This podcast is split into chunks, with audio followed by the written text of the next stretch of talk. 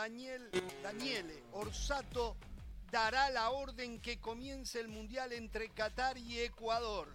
Ya, ya, te falta muy poquito para que comience el evento futbolístico más importante del orbe. ¿eh? A ver, novedades. Vamos a hacer un repaso de alguna de nuestras selecciones. Nos va a visitar aquí José Daniel Álvarez, periodista ecuatoriano de ESPN Ecuador, para contarnos cómo apronta el equipo de Alfaro de cara al debut mañana. Rodri Fáez nos va a visitar también eh, para hablarnos de España, cuál es la situación actual de la selección española. Pero la noticia del momento pasa en la selección francesa.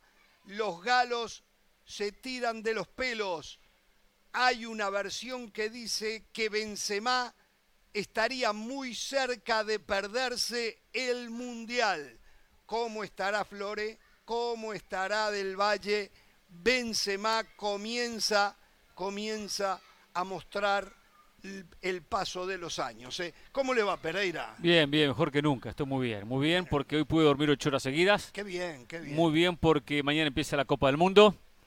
Muy bien porque estuve paseando hoy, paseé, no, la verdad que no trabajé, Tengo una sincero. Usted, ¿eh? Me fui al FanFest, estuve en la inauguración del FanFest, estuve por ahí, estuve con Gianni Infantino, tuvo Roberto Carlos. Sí, sí, sí, sí. Dijo, pero ¿por qué dijo las cosas que dijo hoy en la tarde?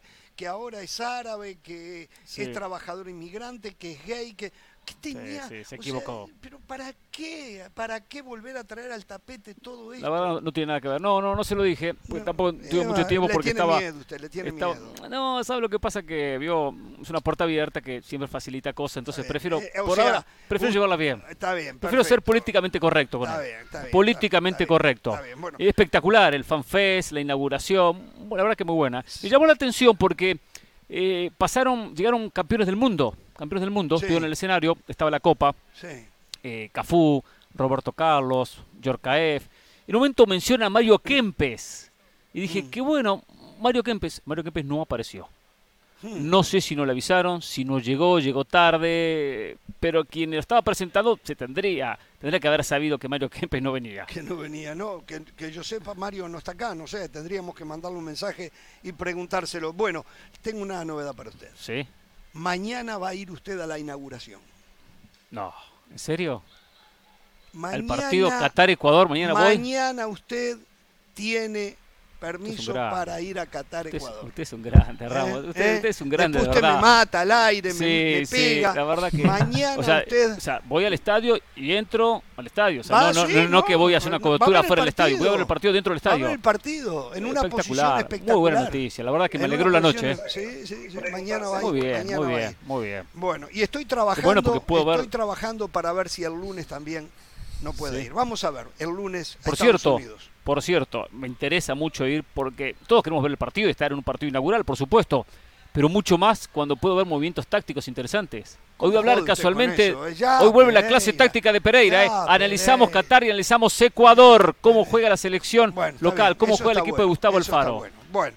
el saludo al señor José del Valle. ¿Cómo le va, José? Disculpe, eh, porque hubiese yo logrado que usted también fuese al estadio mañana, pero lamentablemente usted no pudo venir. ¿Cómo le va?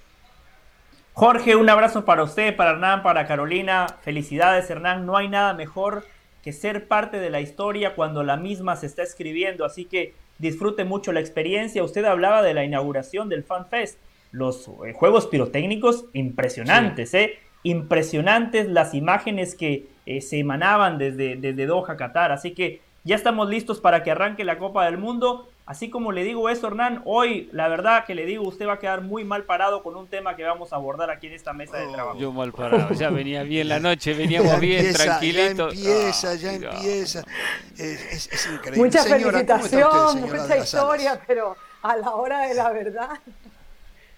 Exacto, a la hora de la verdad, siempre, al final. Él es, es yo digo, él toma pastillas para, para embromarnos, para molestarnos. Él en la mañana se levanta y toma pastillas, pero bueno. ¿Está bien, me dijo señora? ¿Qué tal, eh, Jorge? ¿Qué, me dijo? ¿Que, si estoy bien qué? No, la escucho un poco lejos, ¿sabe? Yo también. La escucho un poco ah, lejos. Ah, bueno, bueno, es que estoy en Miami, pero sí, claro, está lejos, está lejos, está lejos. Buenas noches para ustedes, buenas tardes para, para la gente que nos está escuchando.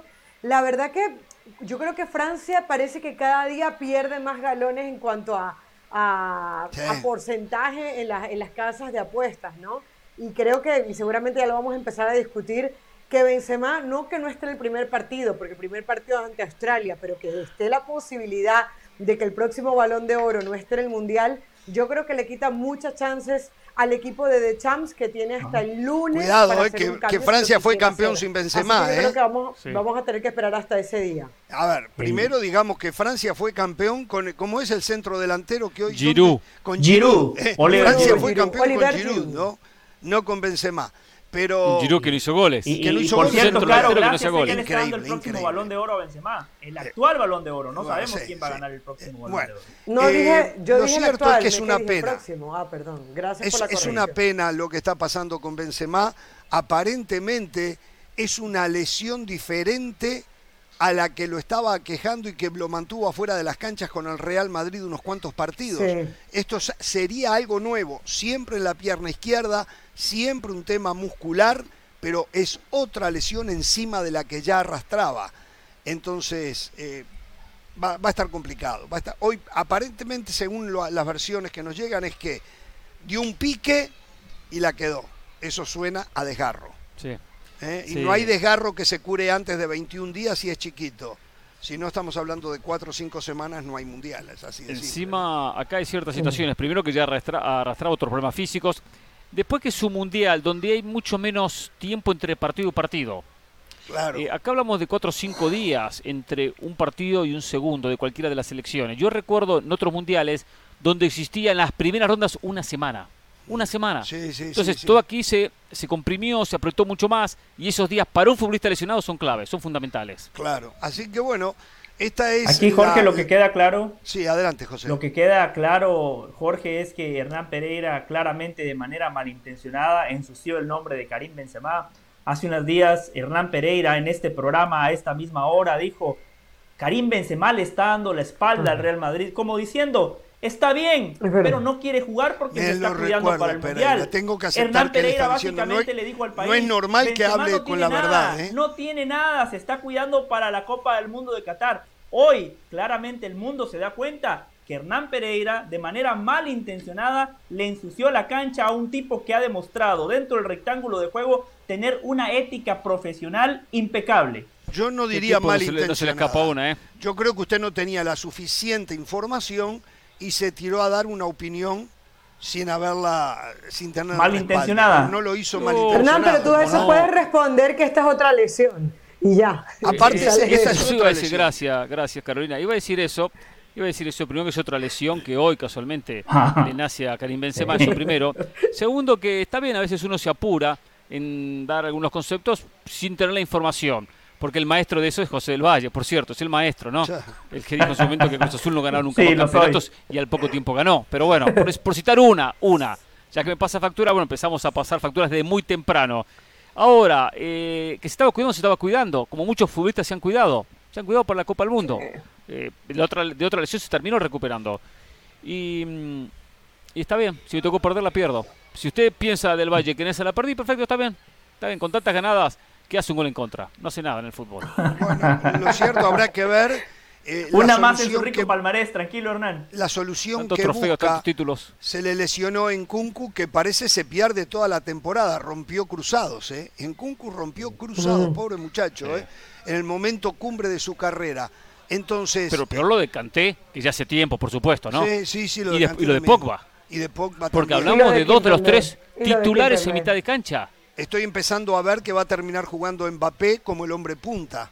Sobre un costado de Embelé y sobre la izquierda. No, ¿quién? no, no. No, no. No, Pone a Giroud. Yo veo. ¿Está Giroud en la convocatoria? Sí, sí, sí, hoy entró ah, Giroud. Claro. No, no, entonces pone a Giroud, está, está bien, está bien. Entonces pone Yo igualmente veo, y lo decía ayer, un 4-3-1-2 en Francia. ¿eh? Tres volantes, Giroud, perdón, tres volantes, eh, Griezmann y dos delanteros. Esos dos delanteros pueden ser el propio Mbappé con Dembélé o puede que ponga Giroud. Pero no veo jugando Giroud, Dembélé y Mbappé. No lo veo a los tres, por más que ayer se hablaba de esto. Australia, que, sí. que lo haga en un partido de primera ronda Australia o Túnez puede ser. Que en algún momento el partido lo haga puede ser. Pero, no yo veo otro, un tercer volante. Eh, y Griezmann jugando delante de ellos. Que es la posición donde más ha rendido Griezmann con dos un tercer volante y entonces quedaría Dembélé, Griezmann, Mbappé. Dembélé, con un tercer volante, en un tercer medio. Sí, un tercer medio. Exacto, más de Rabiot y. No, no, no. Rabiot, Chomani bueno, y un tercer volante. que también siempre está la posibilidad que juegue con, con, tres centrales, ¿no? Y que utilice dos laterales. También, también, también, también. De hecho, si juega con tres centrales, ese sistema, ese sistema que menciona Caro es el que utilizó en la recta final de este proceso previo al Mundial de Qatar. Pero dijo de Shams que iba a volver a la base del esquema que lo llevó a ganar el Mundial. Por eso a mí no me extrañaría que juegue con los tres mediocampistas, como dice Hernán, pero que Dembélé no esté en el 11, que juegue con Griezmann, con Mbappé y con Giroud, con el tridente ofensivo que puso en el Mundial de Rusia 2018, porque Deschamps es un técnico equilibrado, es un técnico pragmático, que le gusta controlar el partido a través del orden, por eso no me extrañaría que termine sacrificando a Dembélé, que eh, solo Jorge piensa que es mejor que, Mbappé, porque claramente Pero ¿por qué dice... A ver, hoy es el, día de las mentiras también. Yo jamás dije que era mejor que Mbappé, pero usted últimamente eh, dice cosas que no son ciertas y lo más grave es que usted no se las cree. Usted sabe que no son ciertas e igual las dice. Yo nunca dije que Dembélé era mejor que Mbappé. Yo sí dije, yo sí dije que Dembélé podría ser tan bueno como Mbappé y que era tan bueno como Mbappé, lo dije. Lo que pasa es que Dembélé después tuvo una serie de circunstancias de comportamiento y de lesiones que no le permitieron, pero le está pisando los talones, ¿eh? No, no, no. Le está pisando los talones, ¿eh? Podemos comprar esa frase que usted dijo, está bien, que es tan bueno como Mbappé, pero no es tan bueno como Mbappé. O sea, podemos comprar la frase que usted lo dijo, está bien. No, está cerca. Pero no, no, no, yo, lo, creo, yo lo que creo es que Dembélé ha mostrado condiciones pero me calienta que diga cosas que no de talento que, que, que, que, en algún momento nos hicieron pensar que podía llegar hasta allá arriba. Lo que pasa es que ni su comportamiento, ni su rendimiento físico, o sea, el problema es que Dembélé no ha tenido una temporada completa sana. Dembélé no ha tenido una temporada completa como titular. Entonces, así es muy difícil evaluar realmente hasta cuál es el techo de un jugador. El techo de Dembélé no lo hemos visto y no sabemos si lo vamos a ver. Pero independientemente de las cuestiones físicas, le hemos visto, por supuesto, partidos enteros, dos, tres partidos consecutivos, donde nunca podemos decir este partido lo ganó eh, Dembélé. Yo no, no, no tengo ningún partido en la memoria donde diga Dembélé llevó a ¿eh? Barcelona a este triunfo. Nunca. Ahora, si hay partido donde decimos Mbappé llevó al PSG al triunfo. Bueno, eso era antes, hasta que Messi ahora logró el nivel que ha logrado y el Está bien, lo ha potenciado. Y ahora, ahora Messi es el fundamental en el Paris Saint Germain. No, no, tampoco así. por cierto, por cierto, vuelven a hablar de que Mbappé va a aprovechar su estadía acá en Qatar para negociar su salida ahora en enero del Paris Saint Germain. Yo esa no la compro, no ¿eh? quiere seguir. Yo no la compro. No sé, no sé. eso, lo provoca Florentino. Lo el Manchester United sería el mejor ubicado, pero el Real Madrid creo que le va a perdonar que le dio la espalda y, va a ir por eso. Eso es venta de humo de Florentino, los amigos de Florentino, los periódicos de Florentino. Pasa por eso. Pasa por eso. Porque tienen que vender y volver a generar la ilusión. Hace seis meses. Si alguna una historia, una novela de dos años terminó hace seis meses y ahora quieren armar la parte dos. No sé. Yo estoy Usted se la come siempre. ¿eh? No, no, yo nunca me la como. Le encanta cualquier novedad que escucha, cualquier rumor que escucha, sí, ahora empieza la novela 2. Yo analizo siempre. Vino, a, vino Mbappé a Qatar, ponga el título, vino Mbappé a Qatar a, rescindir su contrato. No, no, no. Tiene que venir a Qatar a rescindir su contrato yo no hoy. dije eso. Aparte se puede reunir vía Zoom, ¿eh? Hoy. Terminemos de viajar tanto. No, lo, puedo hacer vía Zoom. Todo lo que digo, todo lo que yo digo. ¿Está bien? Consta no, no estoy bien el, eh, Del Valle dice cosas que yo no dije. Usted está llevando lo que yo digo a un panorama que yo tampoco dije. De que era está grabado. O sea, o sea, yo una cosa, lo de Mbappé y de Embelé estoy más cerca del Valle que, de usted. ¿eh? No recuerdo las palabras exactas. con del Valle. Bien, Hernán. Pero yo recuerdo, ¿eh? recuerdo que usted Con suerte le puedo comprar que lo puso ahí, ahí, cabeza a cabeza. ¿eh? Bueno. Pero por cierto, ¿eh? Messi entrenó. les puedo hacer una pregunta. Les puedo hacer una pregunta a, ustedes dos, Jorge y Hernán. Sí. ¿Ustedes se acuerdan que cuando se dio la, mm, el convencimiento del PSG de quedarse con Mbappé, una de las cosas se dijo que se dijo era que él iba a ser la cara del Mundial de Qatar. ¿Se acuerdan, no? que fue una de las cosas. ¿Realmente se ve Mbappé allá en algún un lugar donde no, se ve a Messi? Es decir, ¿están las caras de Mbappé por ahí o fue una especulación? Eh, yo no he visto, no digo que no la haya porque no han dado mucho tampoco, pero eh, ¿usted la vio? Yo tuve un poquito más, pero no, no. Hoy, por ejemplo, vi una de Gareth Bell. De Gareth Bell. De Gareth Bell, un póster casualmente enorme. Claro, el hombre de la MLS y entonces está bien. No, sé por qué me llamó la atención. Eh, no, estaba con la camiseta de, de Gales. Em, pero no, no, no, lo he visto, no lo he visto. Solo una cosa, se lesiona Benzema y la prensa eh, madridista ya está especulando con que Real Madrid está, está esperando el Mundial para mirar un 9. No quiere gastar mucha plata, pero sabe que mm. necesita un 9. ¿eh? Lo habíamos dicho nosotros hace rato, ¿no? claro. Eh, después había alguien acá que decía, no, juega Rodrigo de 9. No, no, necesita un 9, no puedo creer que no tenga un 9. Bueno, ya eh, eh, los pasquines, vamos a la pausa, vamos a la pausa, volvemos en Jorge Ramos y Suena. En un ratito, José Daniel Álvarez para hablar de Ecuador, cómo apronta el equipo de Gustavo Alfaro para el partido de mañana contra Qatar. Volvemos.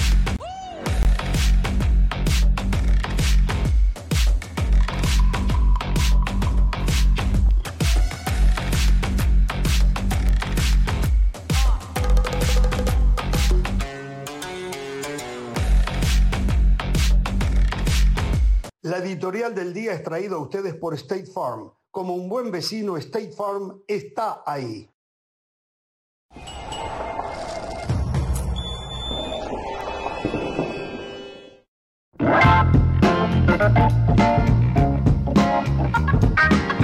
¿Qué tal amigos? ¿Cómo estáis? Nuevo blog, nuevo vídeo. Aquí estamos precisamente para conocer la casa de Neymar Jr.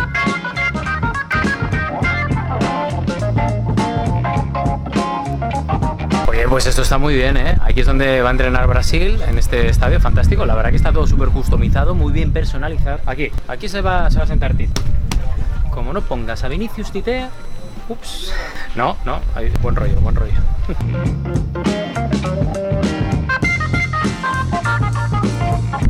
tipo de grandes citas lo que hacen las selecciones es venir meses antes para inspeccionar un poco y para saber exactamente cuáles son las necesidades de cada selección y digamos que básicamente se apoyan en instalaciones ya creadas para entrenar. En este caso estamos en el estadio Gran Hamad Stadium es muy importante, pero es que es la estrella. O sea, está Vinicius, Neymar y Gustavo Hoffman. Ahí lo tenéis.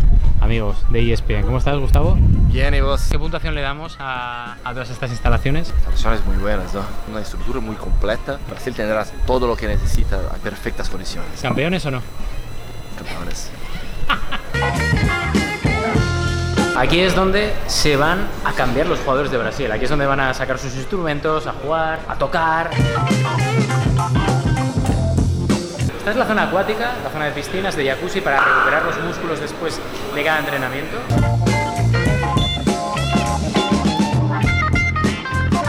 Esta es la pizarra, una, dos, que va a utilizar Tite para explicarle las tácticas a los jugadores. Aquí hay una trill, que supongo será para, para pintar cuadros, un cuadro bonito de fútbol. Me ha quedado muy bien esa, ¿eh? ¿A que sí?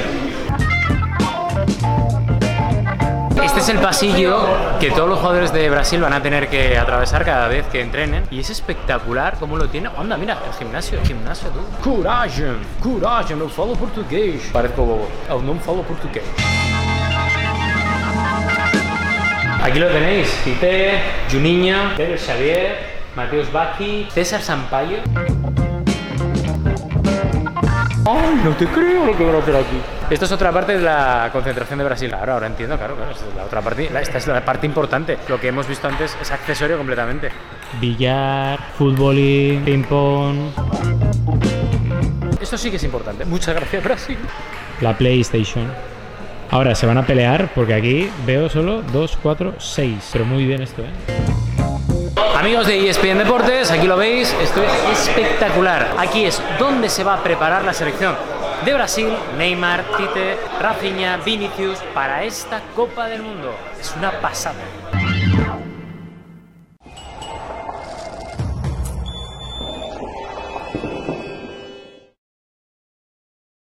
Señores, ¿qué está pasando en las últimas horas con la selección mexicana de fútbol? Tenemos un informe de Mauricio Imay que nos da detalles cómo sigue aprontando el debut frente a Polonia el Tata Martino. Adelante, Mau.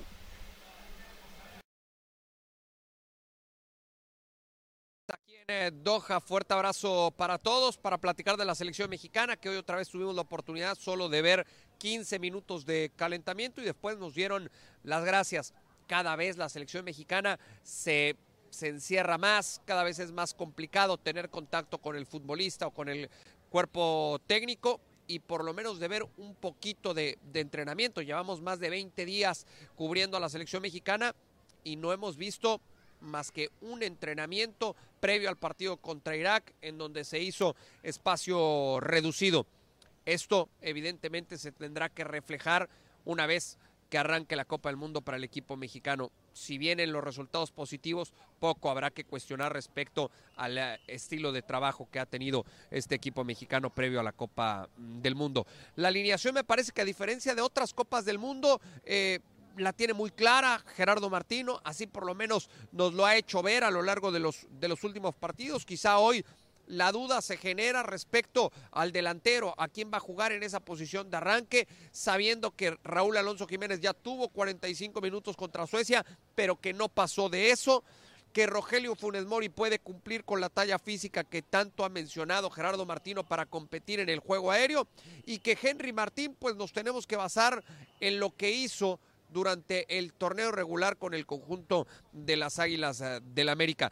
Cada vez le queda menos a la selección mexicana para arrancar la Copa del Mundo y evidentemente cada vez le queda menos a Gerardo Martino para confirmar ese 11 con el que va a debutar ante los polacos. Muy cerquita de aquí, en eh, la zona de Mushairev. Desde aquí te mando un fuerte abrazo, Jorge, y estamos en contacto, siempre al pendiente de lo que suceda con el equipo mexicano.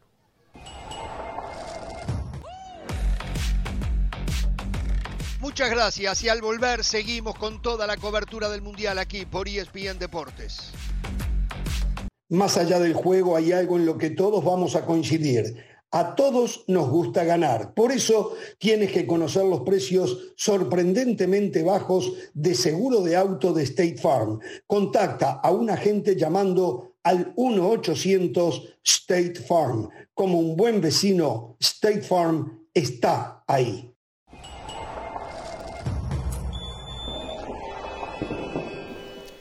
Señoras y señores, les presentamos al señor José Daniel Álvarez, más conocido como Bocho. Chobo. Chobo, Chobo, Chobo. Pegué en el palo, Chobo. En eh, Ecuador lo conocen como Chobo. Chobo Álvarez, eh, un hombre que también trabaja para ESPN, que está acompañando a la selección ecuatoriana con toda la ilusión que tiene el pueblo ecuatoriana, ecuatoriano, de alguna manera eres la voz de ellos acá y están ansiosos también esperando la diáspora ecuatoriana en Estados Unidos para que les cuentes cómo está el equipo de Alfaro, desde todo punto de vista, cómo está en lo futbolístico, cómo está en lo sanitario, cómo está en lo anímico, cómo has visto al grupo. Eh, empiezanos a contar cómo la ves. ¿Qué tal Jorge? ¿Qué tal Hernán? El gusto de saludar también con Carolina, con mi tocayo a la distancia y qué gusto, para mí un placer, un honor estar acá junto con ustedes y, sabemos que en Ecuador, que en Estados Unidos hay muchos ecuatorianos, es más, eh, tuvimos la oportunidad de estar hoy en el banderazo que hubo de hinchas ah. ecuatorianos, muchísimos que han llegado de Miami, de Nueva York. Nueva York es repleto. Para apoyar a la selección ecuatoriana de fútbol. Muy emocionados, entusiasmados, ilusionados todos los ecuatorianos con lo que puede significar esta cuarta participación de Ecuador en una Copa del Mundo y sobre todo por porque nos tocó el partido inaugural y es un sueño para nosotros. No mm. solo porque nos va a observar todo el mundo, sino porque la selección ecuatoriana de fútbol, y más que la selección, el fútbol ecuatoriano ha evolucionado mucho y es una oportunidad de oro para que todo el mundo eh, pueda observar justamente ese crecimiento y esa evolución. En cuanto a lo que me, me preguntabas, Jorge, primero quiero arrancar con el tema anímico para Ecuador, porque no fue un arranque de semana fácil, no fue sencillo con el tema de la lista, la lista final, que se terminó dilatando, se terminó demorando, y, y después la Federación Ecuatoriana de Fútbol aclaró el porqué, y fue por el tema de Byron Castillo, eh, todas las averiguaciones legales del caso y después tomar la decisión, como bien dijo la FEF, nos vemos obligados a tomar esta decisión de no incluir a un jugador que era muy importante, no solo en el esquema, sino para todo el grupo. En lo una pregunta. Eh, ¿Hubo diferencias entre Alfaro y el grupo de dirigentes? ¿Es verdad que Alfaro puso su renuncia sobre la mesa? Eso es mentira y lo desmintió el, el, propio Gustavo Alfaro, a quien le preguntamos aquello en la zona mixta y dijo que estábamos todos locos, que cómo él iba a renunciar y perderse de esta oportunidad que viene esperando durante toda su carrera. Lo que sí fue un baldazo de agua fría para el grupo. Que no lo, yo vi ese, ese audio y ese video, no lo desmintió. ¿Cómo iba a perder un mundial? Sí, sí. O sea, respondió sin ser claro. Por dicho, yo nunca, nunca presenté la renuncia, nunca la puse sobre la mesa. Digo, podría haber sido más claro en esa respuesta.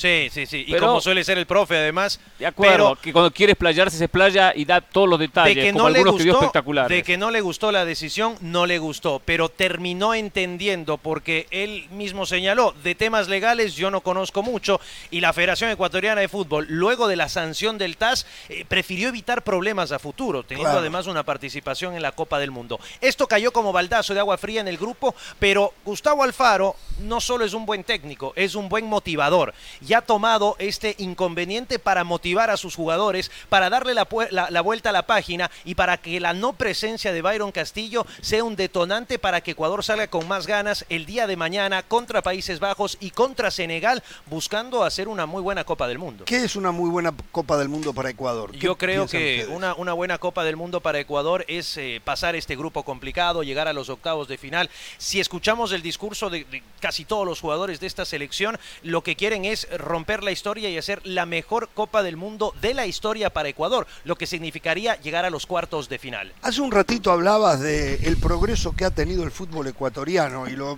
vimos a través de las diferentes selecciones, inclusive juveniles. Independiente del Valle es la piedra angular de esto. Sí, fundamental. El trabajo que ha realizado Independiente del Valle, que no solo es un club ejemplo en Ecuador, sino en toda eh, Sudamérica. Exacto. Y me atrevo a decir que a nivel global, poco a poco se convierte en uno de los referentes. Ha sido clave, porque no solo ha potenciado al futbolista ecuatoriano de base, sino que ha servido mucho para cambiar la mentalidad. Es un club que no deja de lado al humano tiene en cuenta que son muchos los jóvenes que quieren ser futbolistas, pero son muy pocos los que llegan. Entonces, su principal herramienta es formar seres humanos y después la parte futbolística. Independiente del Valle en este 2022 fue campeón de la Copa Sudamericana, fue campeón de la Copa Ecuador, quedó tercero en la tabla acumulada en el fútbol ecuatoriano. Aparte hay que sumarle que en todas las categorías inferiores del fútbol ecuatoriano salió campeón y lo propio en el fútbol femenino, donde también poco a poco comienza a dejar su huella. Sin Independiente del Valle no tendríamos esta generación dorada de Ecuador. Está claro. Y están emulando lo que hace Independiente del Valle otros equipos. Sí. Sí. O sea que podemos esperar que esto se potencie muchísimo más todavía. Sí, porque mira que equipos grandes como Liga de Quito, como Barcelona Sporting Club, como el Club Sport Emelec, descuidaron mucho sus canteras. E, en Ecuador sucedía que había un equipo que tenía la mejor cantera, el Nacional, el equipo de los puros criollos. Lamentablemente cayó en problemas económicos y e Independiente del Valle, generando una estructura responsable, una estructura muy sólida, comenzó a llamar la atención de todos los talentos jóvenes de Ecuador. Hoy en día Independiente Independiente, como decimos en Ecuador, se les comió ya el pastel. Está mucho más adelantado en esto, pero ha generado este cambio en el resto de clubes. Muy bien, volvamos a la selección. Creo que Ahora, eh, José Daniel, ¿podemos decir que esta selección ha fortalecido su mentalidad? Entiendo la motivación de, Gustavo Alfaro, perfecto. Igualmente ya cualquier futbolista tiene que estar motivado por jugar una Copa del Mundo.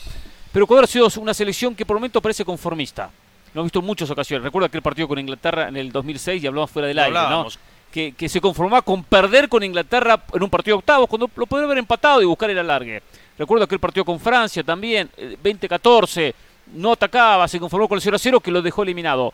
Hoy hay argumentos para decir se fortaleció el futbolista ecuatoriano mentalmente para competir buscando otros objetivos? Sí, y todo arranca en el 2019 con Jorge Célico, el director técnico argentino que es clave también en este desarrollo del fútbol ecuatoriano. Él cambió la mentalidad de esta camada que termina siendo campeona del fútbol sudamericano, del sudamericano 2019 y que después termina en el tercer lugar del mundial de esa categoría. Eh, lo que más destacó, aparte del juego, fue ese cambio de mentalidad. El futbolista ecuatoriano cuando le tocaba enfrentarse a una selección uruguaya, a una selección argentina, brasilera y a las europeas, comenzaba perdiendo el partido porque pensaba que no tenía las herramientas para jugarle de tú a tú. Hoy en día el futbolista ecuatoriano se siente confiado de su calidad, de su talento y por eso sale mucho más eh, arriba en cuanto a su nivel. Y, no solo lo digo yo, hay que ver simplemente dónde están jugando varios de estos futbolistas ecuatorianos. Lo tenemos claro. a Piero Hincapié en el Bayer Leverkusen, el Ecuador como le decimos nosotros, porque está Pervis Estupiñán, lo tenemos a Moisés Caicedo y lo tenemos a Jeremy Sarmiento también ah, ahí presente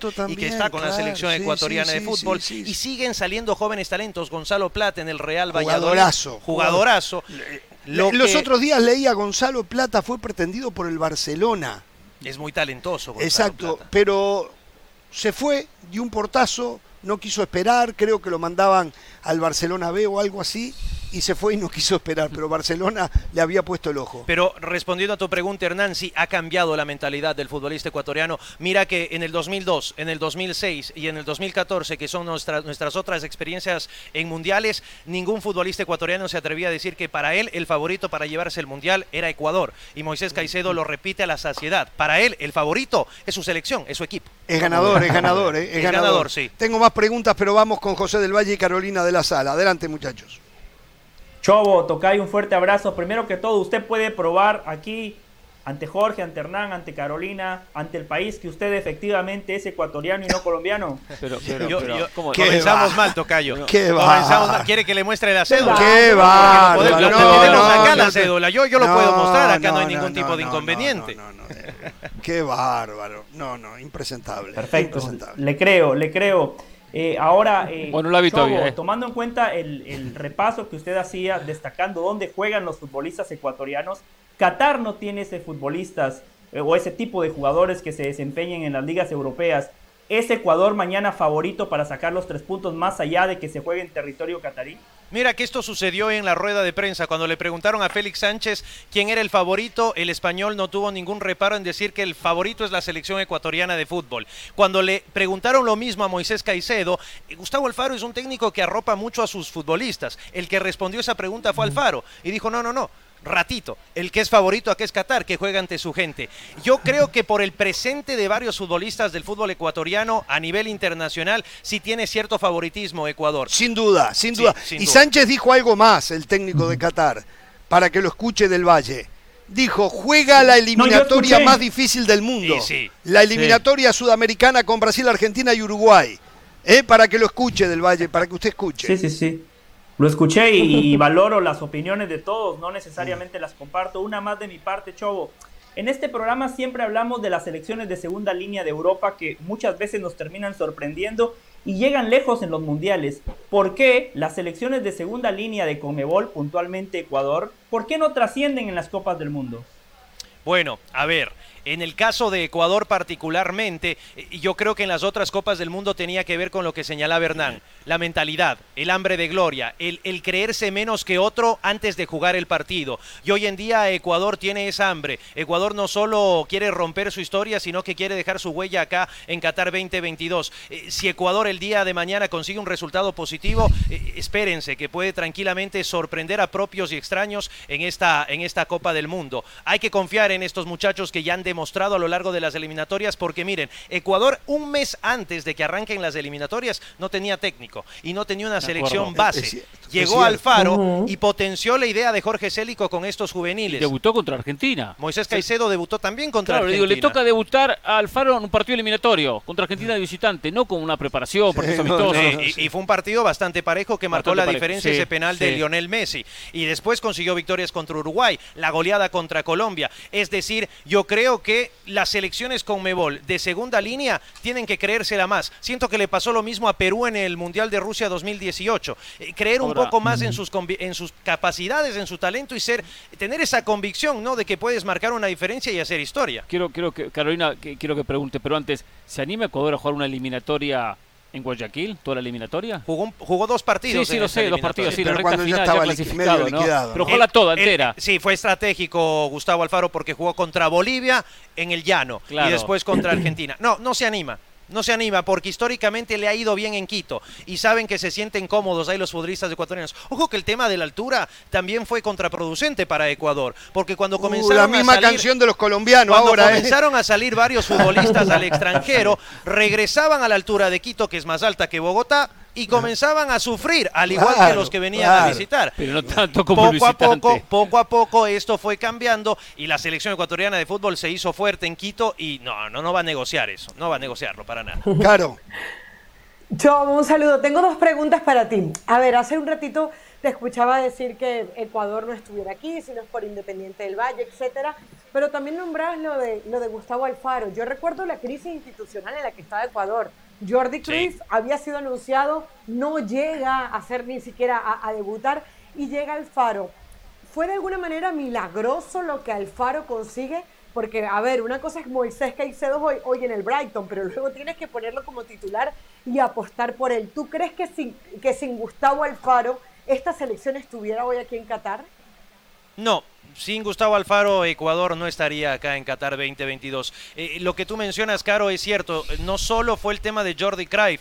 La salida de Jordi Cruyff sin siquiera dirigir un solo entrenamiento generó un sismo dentro de la Federación Ecuatoriana de Fútbol. Se quiso incluso sacar al presidente de la Federación Ecuatoriana de Fútbol. Una vez que pasó todo esto, quedaba un mes para las eliminatorias y se deciden por Gustavo Alfaro. Gustavo Alfaro, como señalaba, da continuidad al proceso de los juveniles con Jorge Célico. Pero ojo que es el que se arriesga a poner a un Moisés Caicedo que él no estuvo en ese proceso. Se arriesga a poner un Piero Incapié también como titular sin haber disputado ni un solo partido con la absoluta de Ecuador. Moisés debuta contra Alemania y Piero Incapié, después de sus 15 partidos excepcionales con Talleres de Córdoba, debuta con la absoluta en la Copa América. Para esta eliminatoria Gustavo Alfaro también hizo una de las suyas, perdón, para este mundial, en la lista mundialista. La presencia de Kevin Rodríguez, que es el cuarto delantero de Ecuador, jugador de la Serie B del fútbol ecuatoriano, del Imbabur Sporting Club, 22 años para él, que lo llevó como sparring a estos últimos partidos amistosos. Ah, ahí lo, pudo ver. Lo pudo ver y Ecuador, que no tiene, tiene problemas en el tema del gol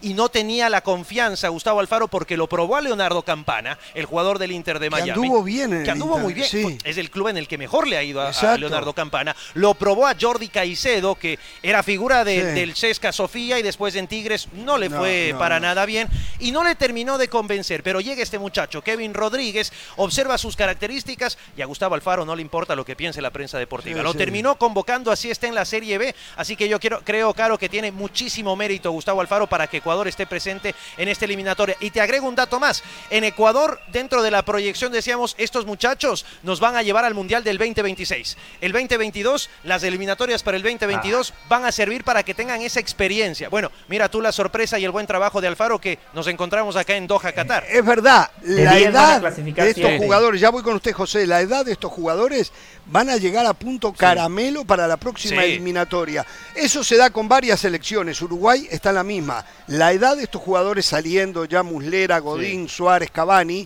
y está el recambio, la edad de todo este medio campo está perfecta para el 2026. Creo que la segunda selección más joven. La tercera. La tercera. por detrás de Ghana y Estados Unidos. Igualado ahí con España, 25.6 el promedio de edad. Con lo que hicieron con Argentina. Sí, Carol. Chobo. No, Chobo. Chobo. Chobo, Chobo, no Mi tocayo la tiene clarita en eso.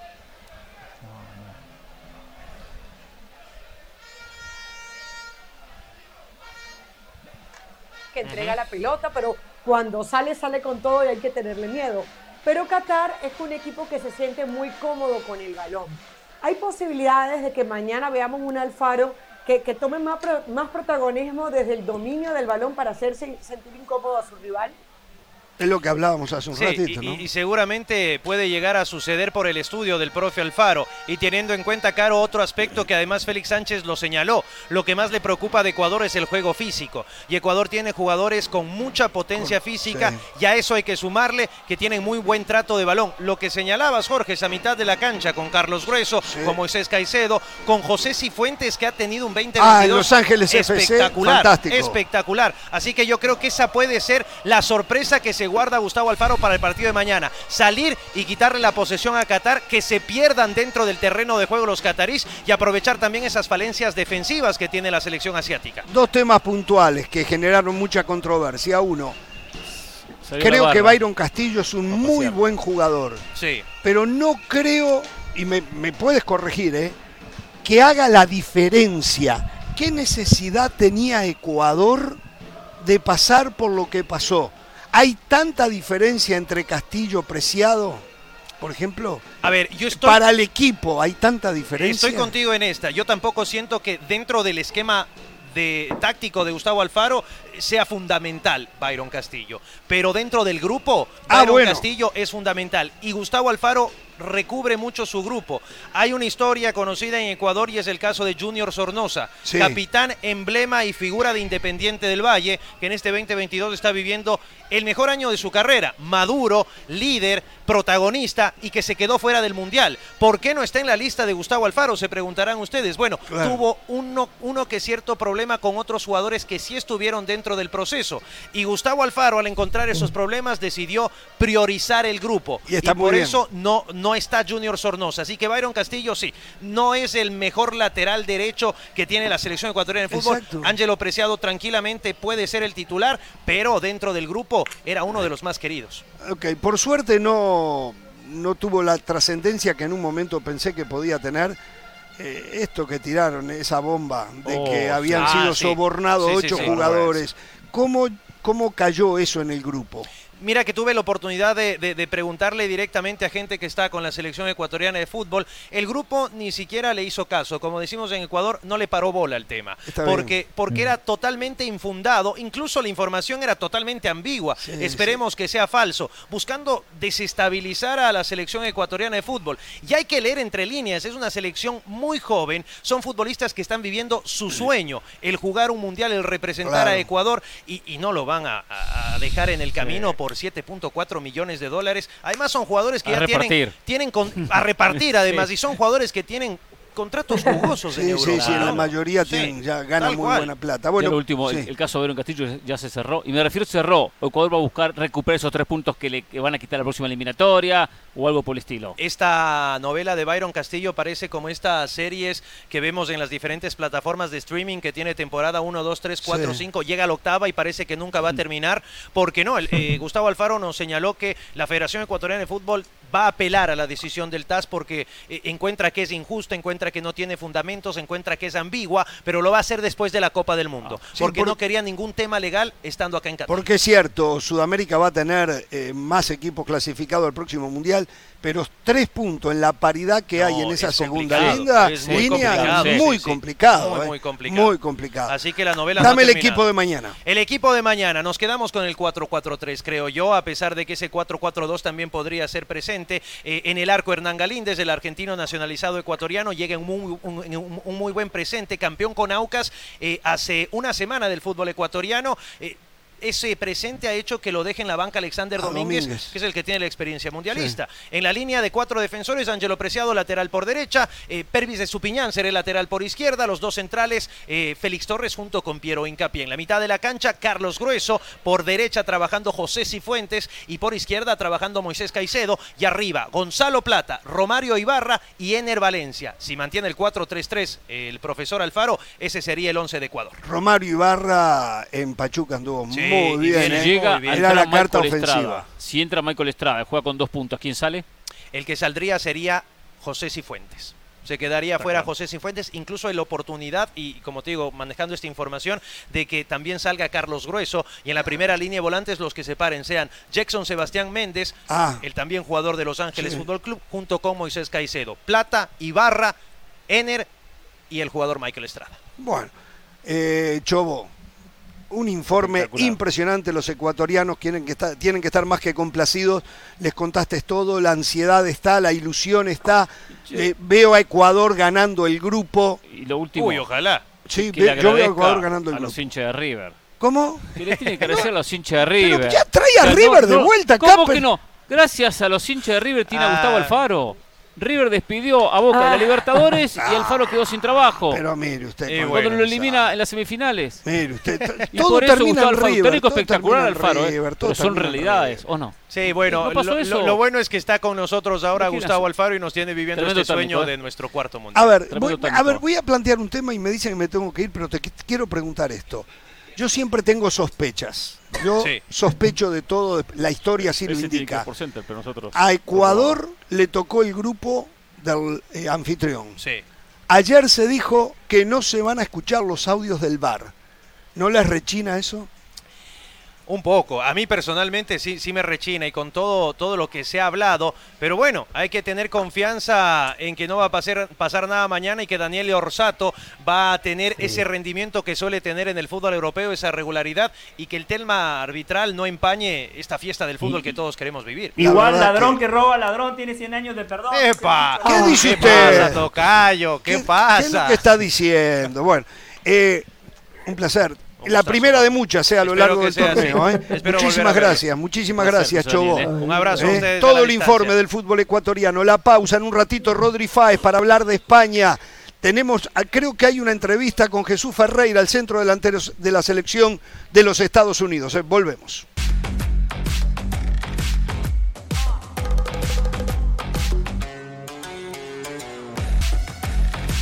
Señores, figura conocida de Jorge Ramos y su banda de ESPN en los diferentes programas, el señor Rodrigo Fáez que nos visita y es el hombre que nos va a sacar de la duda, porque debo de admitir que no he recorrido mucho, pero yo no he visto ambiente mundialista. Pereira anduvo un poquito más, pero también el ambiente mundialista muy limitado, ¿no?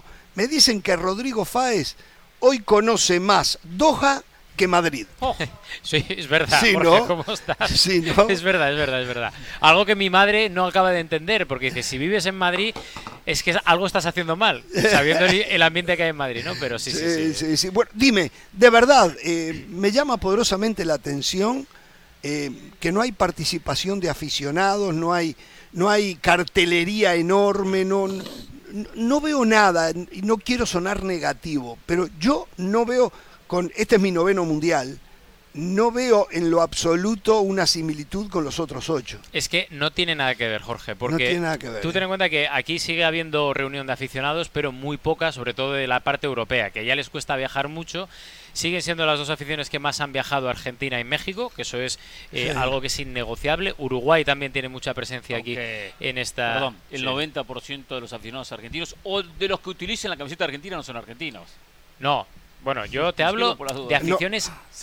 Tuviste país. argentinos. Sí, sí, yo he visto Argentinos, argentinos. Yo he visto a sí. muchos argentinos y a muchos Argentina, mexicanos. no de Pero no es lo mismo, no es lo mismo que Rusia, no es lo mismo que lo que yo vi en mi primer mundial que fue en Brasil, porque se nota mucho Exacto. que aquí vienen muy pocos porque es un destino muy caro.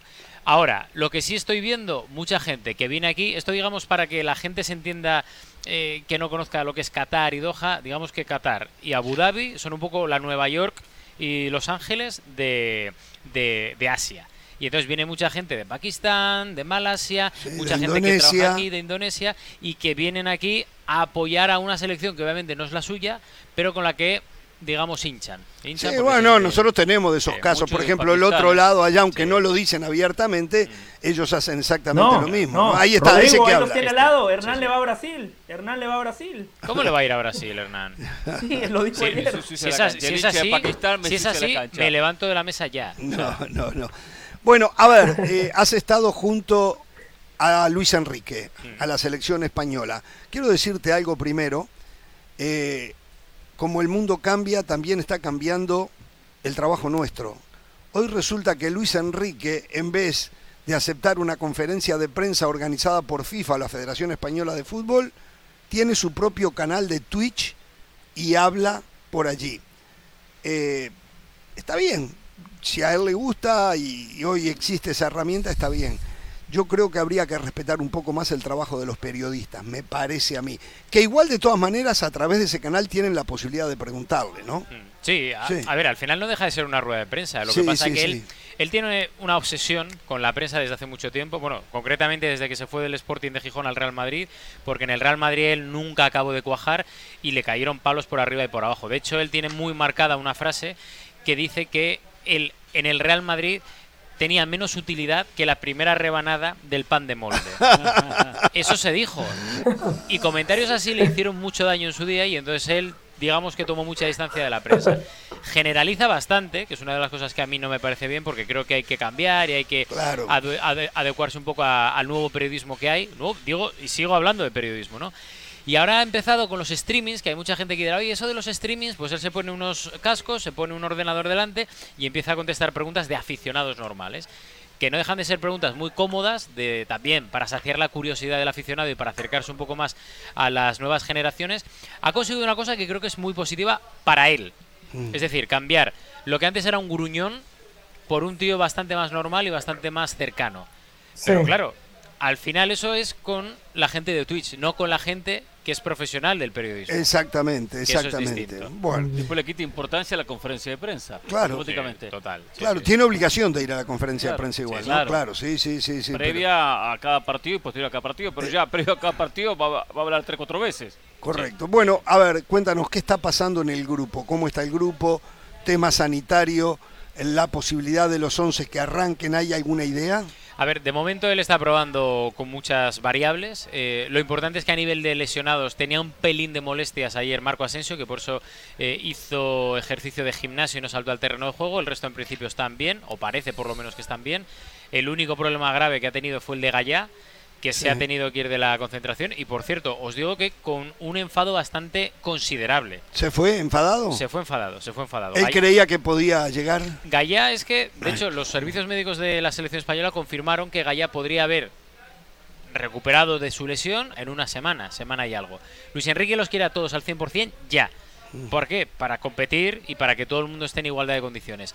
Vio que Gaya igual puede estar una semana, semana y media en el dique seco y dijo que no había que esperarle. Entonces, por eso precisamente, Gaya se enfada porque entiende que Luis Enrique en otras opciones, como por ejemplo pasó con Busquets no hace mucho tiempo en la Eurocopa, esperó a ciertos jugadores y a él no le espera. Entonces, claro, ha habido mucho debate, muchas críticas en España porque la gente, sobre todo el Valencia y mucha gente también del Real Madrid, no entienden esta postura, que por qué con Busquets sí, por qué con Gallano. Pero el resto es un grupo muy majo, muy agradable, muy, muy, muy sano, muy sano. Se van entre todos bien, saben que no hay nadie por encima del de al lado y saben que el líder, el gran líder supremo, el hombre que recibe todas las críticas y todos los buenos comentarios, para bien o para mal, es Luis Enrique, que es el hombre que ahora mismo es el que, que lleva todo. A ver, Le Parisien nos están diciendo en estos momentos, el periódico francés está reportando que Karim Benzema está fuera del Mundial. Oh. Tremendo golpe. durísimo para Francia. para el Mundial, para el mundial en sí es una de las grandes figuras del Mundial, ¿no? No, para, eh, es un bajón para Francia solamente, es un bajón para el Mundial. Correcto, correcto. A ver, em, viene Alejandro Valdés, ya vino, ya llegó. Ahora, Alejandro Valdés le robó el mandado a Jordi Alba en el Barcelona. ¿Quién va a jugar en la selección? Esa es una de las grandes preguntas. Yo al principio pensaba que Val, o sea, que Gallá, iba a ser suplente, o sea, tampoco tendría alguna opción de ser titular en algún partido, pero en teoría llevaba la vitola de suplente. Pero es que Valde ahora mismo está mucho mejor que Jordi Alba. Y lo normal es que Valde juegue. Ahora, yo no sé si le puede pesar la, inexperiencia. Exacto. Es la primera convocatoria en selección absoluta de Valde, hmm. por lo cual hay mucha crítica también diciendo, oye, igual Marcos Alonso, que tiene más experiencia a nivel europeo, era el hombre ideal, pero Luis Enrique lo dijo en su primer streaming, dijo que ese tipo de clichés que había que quitárselos ya de en medio y que había que apostar por gente joven, si creía él, de verdad, como cree, que están bien. Entonces, bueno, es capaz de debutar con la selección española sin haber ido a ninguna otra convocatoria con la absoluta, porque recordemos que estaba con la inferior, con la sub-21. Claro, sí, sí, sí.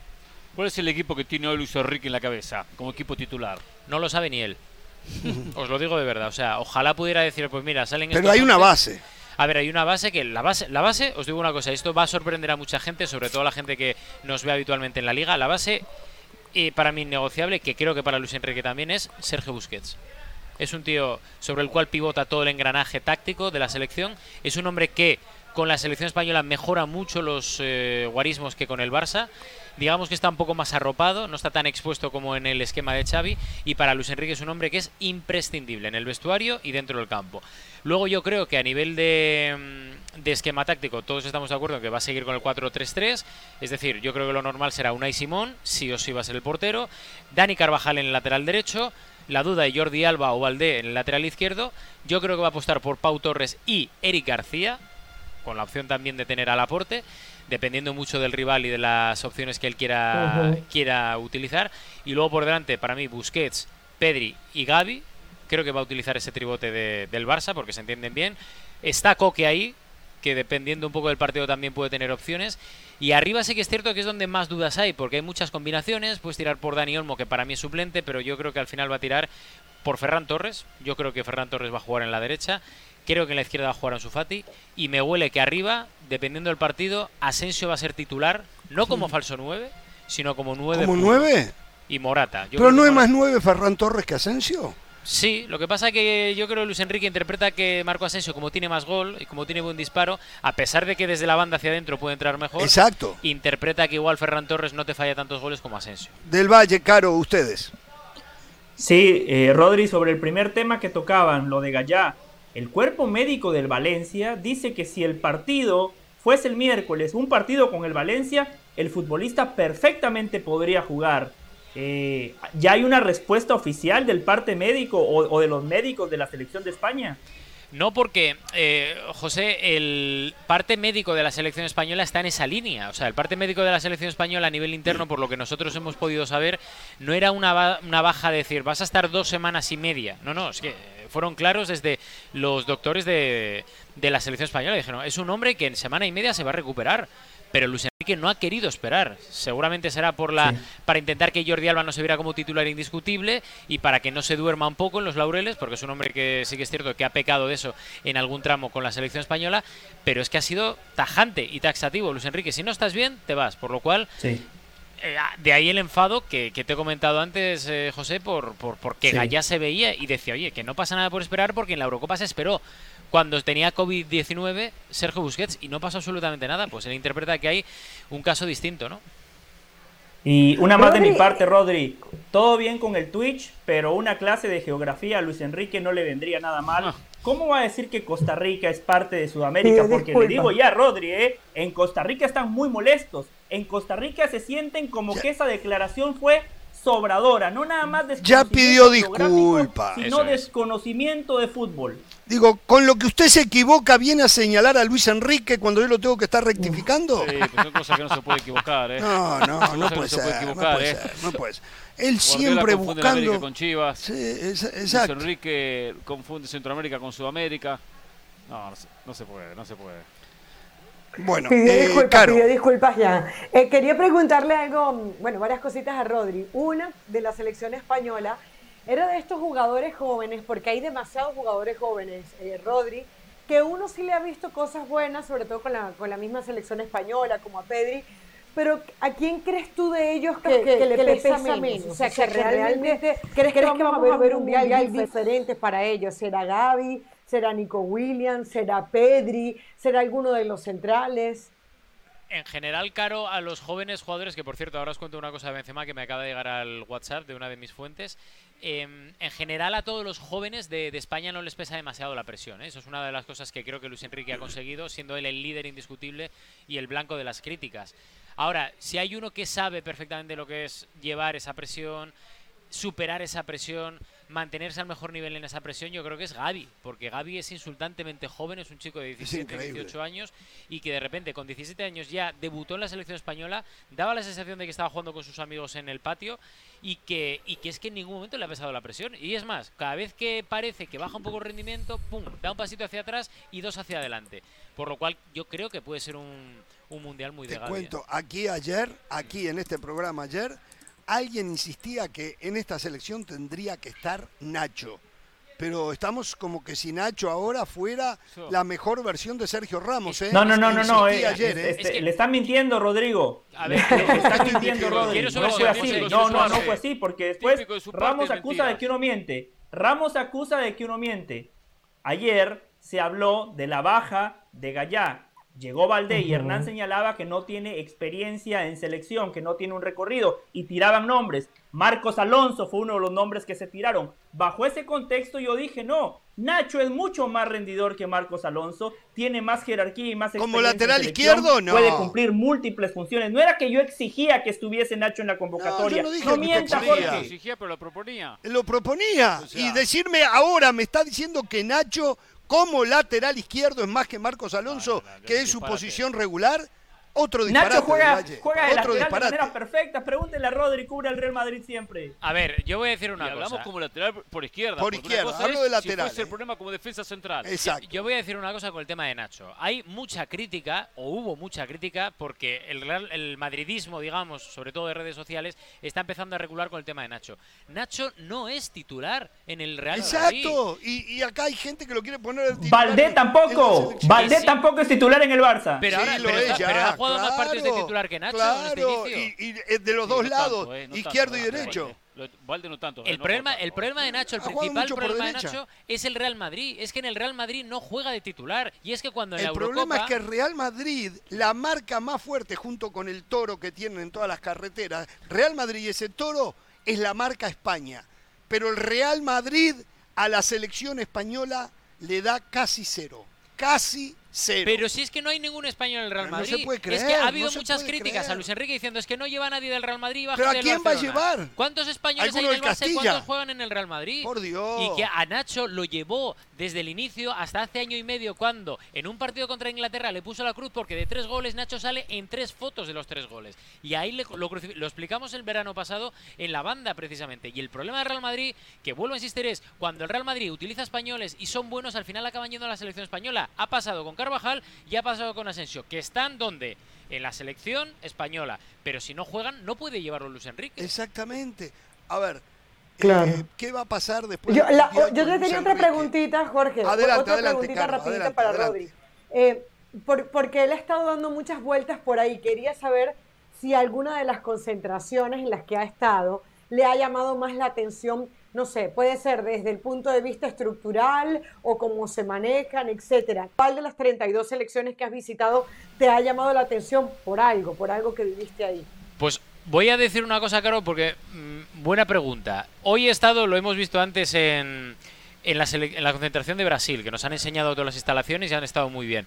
He estado en Francia, he estado eh, con Argentina, he estado con España. ¿La mejor sabéis cuál ha sido para mí? Hmm. Qatar. Hmm. Qatar, la anfitriona.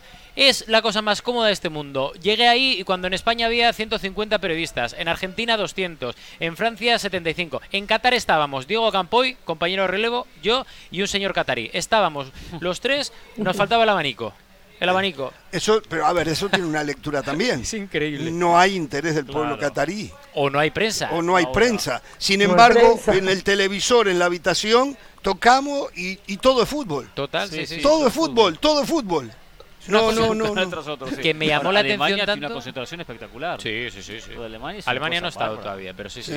A ver, hay cosas por ahí que son espectaculares. De hecho, hoy, por ejemplo, me contaban Argentina y España están en la Universidad de Qatar, que está al lado. O sea, el campo de Argentina se ve desde el de España y viceversa. Y hoy parte de la expedición de Argentina y parte de la expedición de España, me refiero a trabajadores, han hecho un asado conjunto. Ah, y esas cosas son las que hacen un poco de piña. Ok, la pregunta, Luis Enrique, porque veo que por ahí ya hay técnicos esperando. Yo por lo que leo en la prensa, es casi un hecho que Luis Enrique no sigue. Ya lo, lo, catapultan al Atlético de Madrid. En un momento se habló cuando Xavi eh, eh, se desmoronó con la Champions.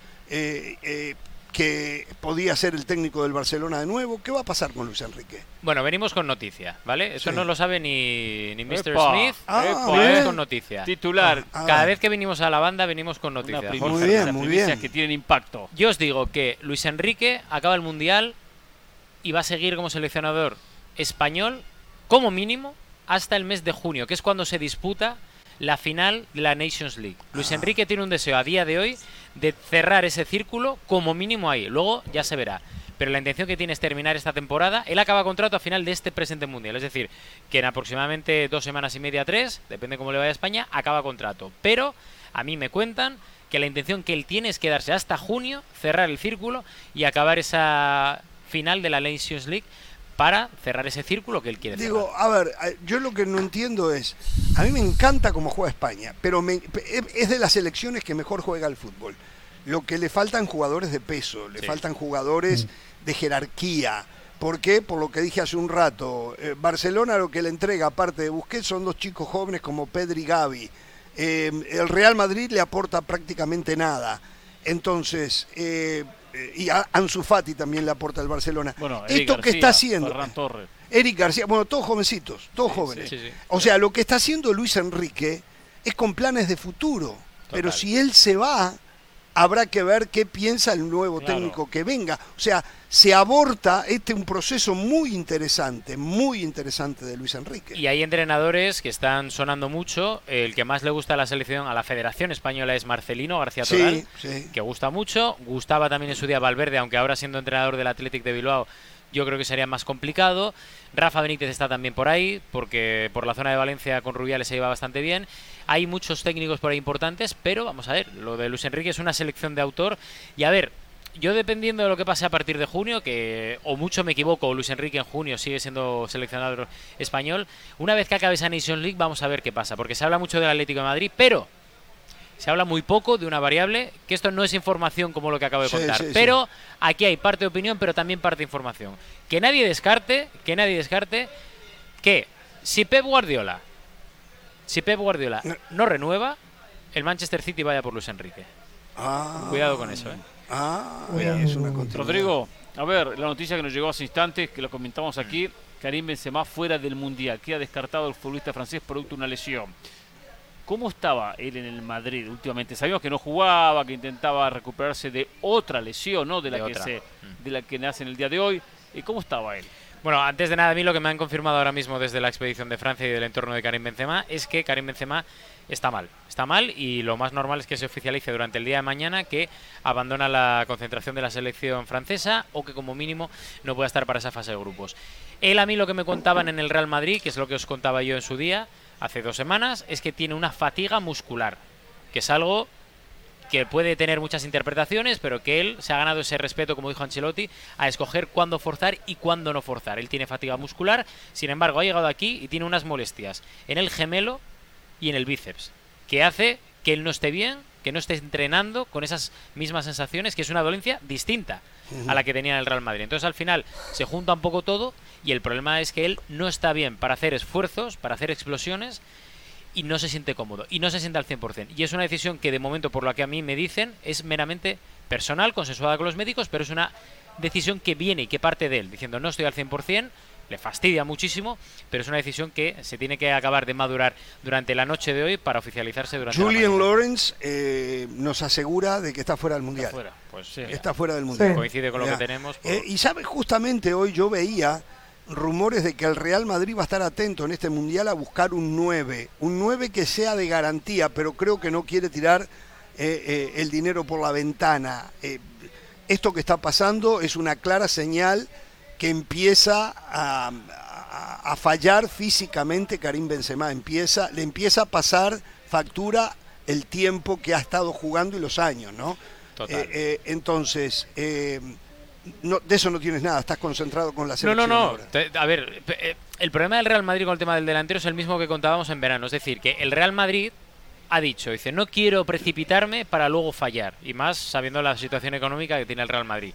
Pero el Real Madrid va a acabar viéndose abocado a buscar algo en el mercado de fichajes. El problema que tiene es que no hay nada que convenza al Real Madrid. No hay ningún delantero que digas este perfil No hay garantía de gol. Es Real Madrid. Y ellos lo que quieren es algo bueno, bonito y si puede ser barato y joven.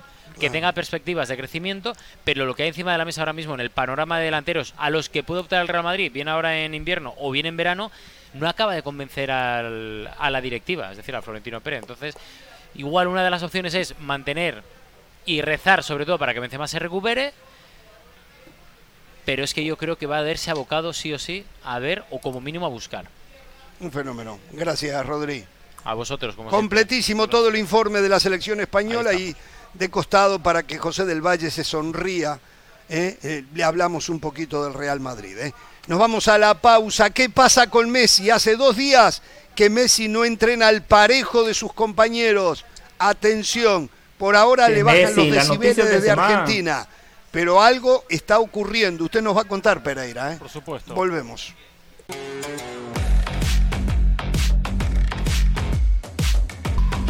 Bien, es oficial ya que Karim Benzema queda afuera del Mundial. Nos da muchísima pena, de verdad, porque es un jugador extraordinario que por cuestiones extrafutbolísticas en las cuales no voy a incursionar se perdió el Mundial pasado, se perdió ser campeón con Francia y ahora que Francia llegaba con muchas posibilidades de sostener el título, él otra vez vuelve a quedar afuera. ¿eh? Así que bueno, eh, por otro lado, Jorge, eh, ¿me permite decir algo? un detallito. Sí. Dele caro sí, bueno, detalles, yo quiero opinar. Eh, sí, Julien Lawrence, que nuestro compañero de ESPN reportaba que lo que pasó, como lo decíamos al comienzo del programa, era que él estaba ya en la última sesión de entrenamiento cuando de repente sintió un dolor muy, muy agudo en el cuádriceps de la pierna izquierda. Correcto. Bueno, cuando ven que es un dolor tan fuerte con el cual no podía seguir, van y le hacen el scan, le hacen la, resonancia magnética, estaban esperando las respuestas y ya cuando vieron los resultados de la resonancia magnética se dieron cuenta de que no llegaba a estar listo ni siquiera para el 18 de, diciembre. ¿no? Todo indica que es un desgarro y un desgarro siempre lo decimos. Definitivamente se vaya a Benzema de este Son 21 días. Yo quiero decir algo, algo de manera más global. La barra brava salió a pasear. La barra brava sale a ah, pasear todos los días, da vuelta por, aquí, un poco, un poco de ruido. A ver si tenemos la, la, imagen esta. Ahí está la barra. Miren lo que es la barra brava, mire. Va con los teléfonos, ya, no, ni banderas tienen, perdieron las banderas, las habrán vendido, voy a saber. Bueno, un poco de ruido, bla, y listo. Y se van a su casa a dormir. De, rato vuelven cada, 30 minutos. sí, sí, sí. Bueno, José, adelante. No, que eh, no nada más pierde Francia. Todos tenemos que estar tristes. pierde el fútbol. Karim Benzema es el fútbol. Benzema es magia pura. Es un goleador que encima te da fútbol. Hay muchas personas, yo incluido, yo de abanderado, yo pagaría por ver a Karim Benzema. Es una lástima por lo que decía Jorge. Por motivos extracancha no fue Rusia 2018. En el 2010 era muy joven. Su primer mundial fue el 2014 donde lo hizo muy bien. Marcó tres goles. Se preparó con un solo objetivo. Jugar la Copa del Mundo de Qatar. Y, y justo le surge esto. La verdad, hoy no nada más pierde Francia pierde el fútbol, perdemos todos. Hoy, día de luto mundial, porque Benzema no va a jugar el Mundial de Qatar. Está bien. Eh, a ver, esa opinión me columno con usted y estoy de acuerdo, ¿eh? Pero a las selecciones del grupo de Francia les viene muy bien. A los candidatos donde Francia iba a competir contra Brasil y Argentina, le viene muy bien. O sea, a México le viene muy a México le viene muy bien. Hay otra cara de eso, ¿eh? Eh, eso en, duelo a nivel mundial, dice José. El duelo entiendo que lo tenga como europeo, exacto, como, como hincha del Madrid, lo sienta. Es verdad que uno quiere ver las figuras, ojo. Claro, claro, es un fenómeno. Pero se debilita una selección que ya de por sí es la gran candidata. Con claro, o sea, si se va Messi, nada más Argentina estaría de luto y claro. Bueno, pero estaría mucho no, No, no, pero sabe una cosa, si, a ver, que quede claro, si, si yo voy a jugar contra eh, Argentina, que esto quede clarito, eh. Si Uruguay va a jugar contra Argentina, yo quiero que Messi se tironee y no pueda jugar, eh. Así se lo digo. Mm. No voy a andar con mentira porque lo suyo, sí, sí, sí. lo suyo es desde una posición absoluta y total neutral porque no tiene nada en juego usted. O sea, Pero los rivales... que pase lo mismo de lo ah, que no lo va a decir. Usted no lo va a decir. No, es, no lo va a decir luto del fútbol, luto a nivel mundial porque se, perdió la ausencia, se perdió la bla, bla, bla, bla, el que fuese. Brasil, Argentina, el que fuese. O sea, seamos claros, seamos claros. Bueno. No, pero, eh, pero sí es verdad que uno quiere ver en el Mundial a los mejores jugadores de fútbol. claro, ustedes sí, porque la selección de ustedes no está, y yo estoy de acuerdo en eso. recibido el Mundial es esta, la de Karim Benzema. Estamos de acuerdo. Ahora, que esto hace más favorito a Brasil, sí, lo hace más favorito. Que hace más favorito a Argentina, es cierto. Pero queríamos, ver, a, queríamos ver a Francia con Karim Benzema y no lo vamos a poder ver. Bueno, a ver, ¿qué pasa con Messi? Yo sé que han bajado los decibeles. Dice que está cargado en los gemelos. Exactamente. Se dio poca información, trabajó de manera diferenciada en el día de hoy, no a la par de sus compañeros, solo con el preparador físico. Todo hace suponer que va a jugar el partido del martes que debuta con Argentina ante Arabia Saudita, pero se nota que Messi está al límite. Recordemos que había parado en algunos partidos el PSG en, la recta final de la temporada. Se presumía que el partido con Emiratos iba a jugar solo 45 minutos, terminó jugando los 90. También Argentina quería pedir cambios ilimitados y no se le permitió. Pero hoy trabaja diferenciado y bueno, genera alguna incertidumbre. ¿Usted cree que Francia y Brasil no estarían súper contentos sabiendo que Messi no puede jugar? Sí. Pero por Dios, pero por Dios. Claro. Lo otro es, lo otro es políticamente ¿eh? correcto, pero no hay equipo que se debilite tanto como Argentina si se claro, Messi. Y claro. Pero ¿sabe una se compara con lo de Benzema. la vamos a seguir. Yo creo que hoy Argentina es menos Messi dependiente. Depende todavía de Messi, pero antes dependía mucho más. Me parece que hoy eh, eh, Scaloni armó un colectivo. Lo seguimos, vamos a la pausa, la producción me dice que tenemos que hacer pausa y vamos a seguir un poco más. ¿eh? por el lado de México todo indica que está todo en paz, todo tranquilo. Hace un rato Mauricio Imay nos daba el informe. Todavía no hay una decisión quién va a ser el 9. Vamos a la pausa.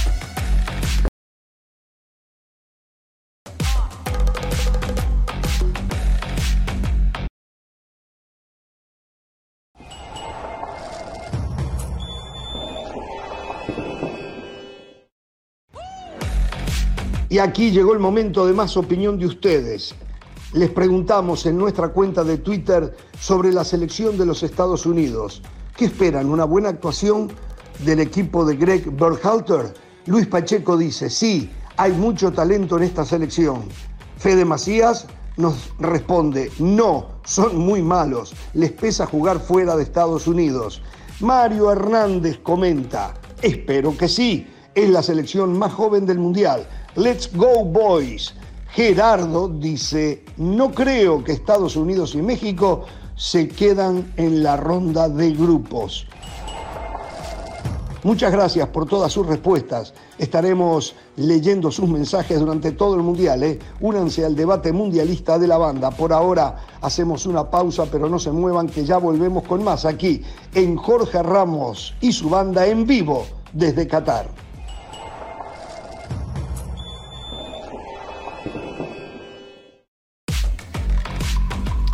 Entramos en la recta final del programa y hay tres temas. Uno simplemente pasar otra vez, ¿no? La palomita.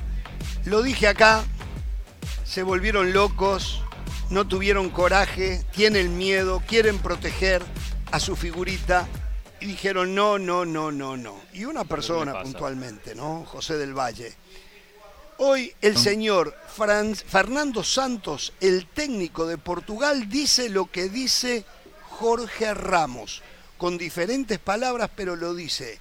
Dice, ¿por qué nos daría vergüenza asumirnos como candidatos? Fernando, muy bien, muy bien. Hoy se terminó el cuento para Cristiano Ronaldo y para Portugal. Hoy tiene uno de los mejores planteles hoy tiene uno de los mejores con grandes figuras que rayan en el fútbol internacional.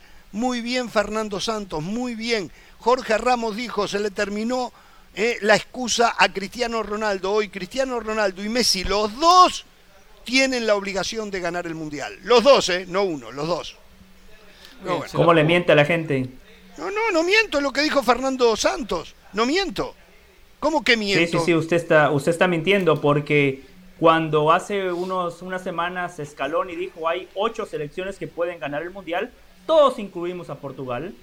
Infantino el otro día dijo hay ocho selecciones que pueden ganar el Mundial. De acuerdo, yo también incluyo a Portugal. Lo que usted proponía es que Portugal con Cristiano y esta selección está tan obligada como Argentina. Ahí es donde yo disiento, porque reitero, la obligación va de la mano con tu historia. Ayer ponían esta mesa nombres y enseguida lo bajaron, ¿eh? Ahora se están subiendo, ¿qué es esto? Es suben y baja, ¿eh? Como algunos. Sí, no, y a usted también lo, tengo que señalar, ¿eh? Porque las ocho selecciones tengo que incluir a Inglaterra, incluir a Alemania, ¿eh? que le veo posibilidad. No vaya a incluir a Uruguay, no, ¿eh? ¿eh? no incluya a Uruguay, por favor. ni usted, mucho menos el de allá, ¿eh? Ni usted, Caro, tampoco. de hecho, entre las ocho incluimos a Uruguay. No, no, no, no. Yo ahora igual a Uruguay quiero que le vaya bien, pero le incluyo en las que pueden llegar a ser decepción del Mundial. ¿Ah, sí? Sí. ¿Ah, sí? Sí. ¿O sorpresa? Ojo con Corea, Uruguay no ojo puede con ser Ghana. la Croacia de este Mundial. Uruguay no puede ser la Croacia de este mundial. Uruguay está para los dos lados, para hacer la sorpresa o ser la decepción. Coincido con Pereira, ¿eh? Coincido con Pereira. Como España. Está para los dos lados, o sea, ustedes pueden Sí, sí, sí, Uruguay está para los dos lados.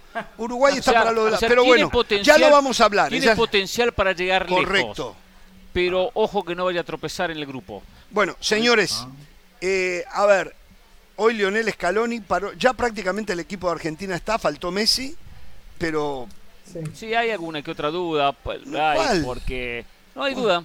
¿Quién, quién termina de completar el trío ofensivo? Porque va a jugar Lautaro, porque va a jugar Messi, porque sale de Papu Gómez, que podría estar jugando. Lo utilizó en el día de hoy. Sí, porque no estaba Messi. Papu Gómez jugó de Messi. Está bien, pero está la posibilidad de Di María que arranque, que no arranque. ¿En serio? ¿Di María no es seguro que arranca? No, no, no es seguro, no es seguro. O sea, no hay algo seguro, no dio ninguna pista. Ahora, posiblemente uno piensa que Di María va a terminar arrancando. Uno se basa más en los antecedentes de lo que utilizó antes, ¿no? con Emiliano, con Emiliano Martínez en el arco, con, con, Molina por un costado, Acuña por el otro. El Cuti Romero y trabajó, que es importante porque venía recuperándose con problemas sin, sin jugar en el Tottenham, el caso de Otamendi. Eh, en el medio jugaría McAllister por Giovanni Lo Celso, quien sabemos que quedó desafectado, Paredes con el propio De Paul y después los que mencionamos en el frente del ataque. Pero bueno, hay que esperar al último momento, siempre hay que esperar. Siempre La sensación es que no va a sorprender con ningún cambio, pero eh, no dio pistas el propio Scaloni. Bueno, el equipo que hoy puso sin Messi fue con el con Martínez en el arco, Molina, sí. Guti Romero, Tamendi, Acuña. Y Acuña sí. En el medio Paredes, Paredes eh, De Paul y McAllister. Y McAllister. Sí. No le dieron bola Gómez, a Di María y, y Lautaro. Lautaro. Sí. Para mí ese es el equipo con Messi en lugar de Papu Gómez.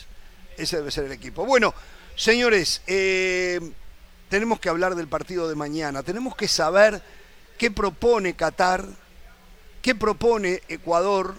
Usted hizo el trabajo. Sí, sí, el Nos trabajo trae por una eso clase con, la, táctica. con la presentación de la clase táctica Ah, sí, del día de hoy. cobrar, Tenemos que poner presentación, cobrar. más ahora que cobró triple. Sí, triple. qué bárbaro. es tarifa Cobra mundial. más Vamos corriendo la Qatar. presentación, ¿eh? Tiene que ser triple, caro, por supuesto, es tarifa mundialista. Pero bueno, nos metemos en- entonces en la clase táctica para hablar, especialmente, vamos a hablar de las dos selecciones. Hice, edité un video corto, pequeño, de lo que nos puede mostrar Qatar y lo que nos puede mostrar Ecuador en esto, en lo que hasta ahora vienen trabajando tanto uno como otro equipo. Y vamos a comenzar con la selección catarí, con la selección de Félix Sánchez Vaz. Primero, un técnico español, escuela del Barcelona. Por consiguiente, es un técnico que le gusta la posesión, tener la pelota y, ma- y manejar mucho el esférico en el medio. La presentación la pedí cuando esté, perfecto, la vamos corriendo o me confirman desde estudios centrales.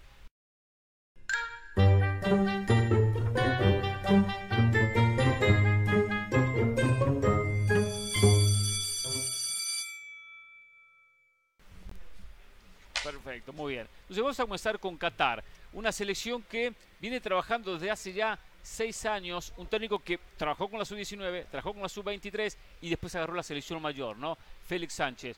Le gusta tener mucho la pelota, le gusta la, posesión, la escuela de Barcelona, es fácil para ganar la Copa Asiática, diferente para jugar el Mundial, ¿eh?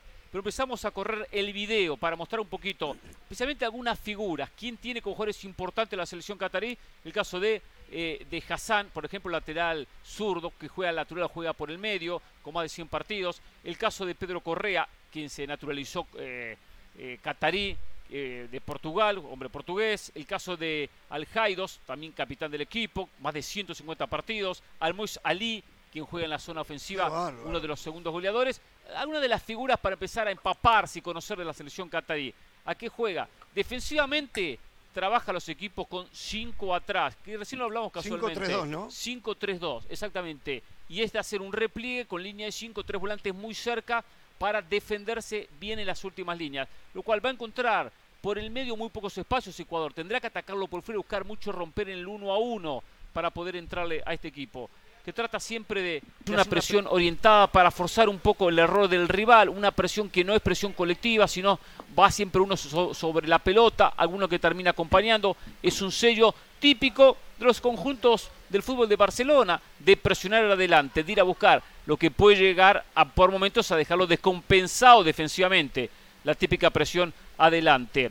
Ahora, eh, es un equipo que a la hora de atacar no va a jugar de forma vertical, no va a jugar de manera veloz, es un equipo de mucho, mucho toque, mucha posesión. Y en tres cuartos de cancha llega con mucha gente, pero siempre teniendo la paciencia de encontrar el momento para meter el pase.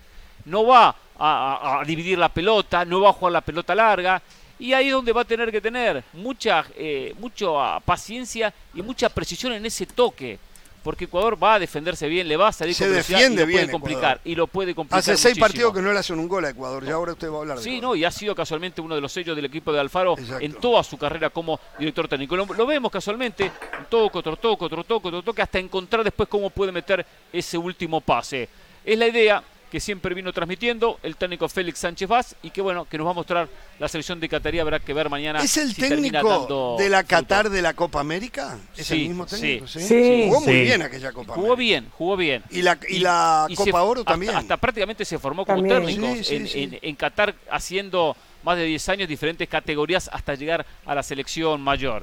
Eh, sí, ha dejado buenas sensaciones, especialmente en esa Copa América, aunque últimamente Qatar no estuvo en la misma altura en resultado, desentonó. Eh, viene a ganar a Nicaragua por un gol de diferencia, Panamá por un gol de diferencia, no anduvo tan bien en resultado. No parece una selección de tener un gran peso ofensivo. Ecuador, el equipo, comenzamos a correr el video, el equipo de Gustavo Alfaro. Es algo que tiene el conjunto de Alfaro, que sabemos que hay figuras jóvenes, el caso de Caicedo, mencionamos el caso de Gonzalo Plata, Estupiñán, por supuesto, eh, lateral volante por el costado izquierdo, clave fundamental. Grueso que ha estado prácticamente en la mayoría de los partidos de la selección de Ecuador como volante central, siempre con ese equilibrio dos líneas de cuatro, independientemente que se especula con la posibilidad de que vaya a jugar mañana con cinco atrás, no lo veo dos líneas de cuatro siempre defensivamente sólidas, siempre los volantes muy cerca de los hombres de atrás, con el volante central haciendo muy bien las coberturas eh, eh, a la espalda de los de los eh, de, los volantes más ofensivos, un equipo con mucho orden defensivo, con mucho orden a la hora de defender. Vertical ahora, a la hora que ataca, es un equipo que no va a, cuidar la pelota en, en posesión, en toques hacia los costados, hacia atrás.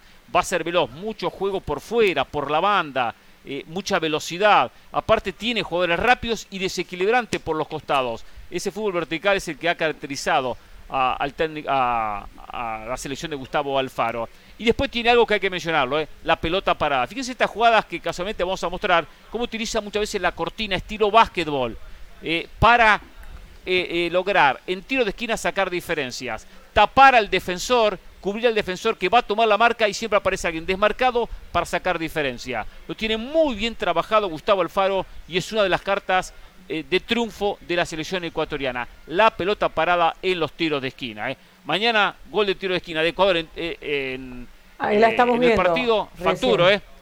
Facturo. Decía Carol. Que estamos viendo justo la, jugada del, tiro de esquina que hablamos. Claro, hace muy bien el trabajo ese de de Cortina, del sacrificio de el logro de tener al rival y, Qatar, una selección con cierta inexperiencia, lo puede pagar muy caro en el día de mañana. Está muy bien trabajada de parte de Gustavo Alfaro. Por lo tanto, dos escuelas diferentes, Ramos. ¿eh? La posesión de Qatar, como a usted le gusta, el toque y tener la pelota mucho tiempo, contra un equipo vertical, rápido y veloz. ¿eh? Pero antes cierro la clase táctica y después sí, usted a ver si. A usted le gusta más la posesión, traer la pelota como los cataríes. ¿eh? Mañana no lo veo que le vaya bien de esta manera. Pero ¿eh? admito que, Ecuador tiene que adaptarse a lo que propone el rival y tener la contra. ¿no? Sí, lo va a tener, lo va a tener. Y va a proponer cuando, tenga que hacerlo. Y lo, lo puede hacer mucho con velocidad. ¿eh? Cerramos el segmento. Mm.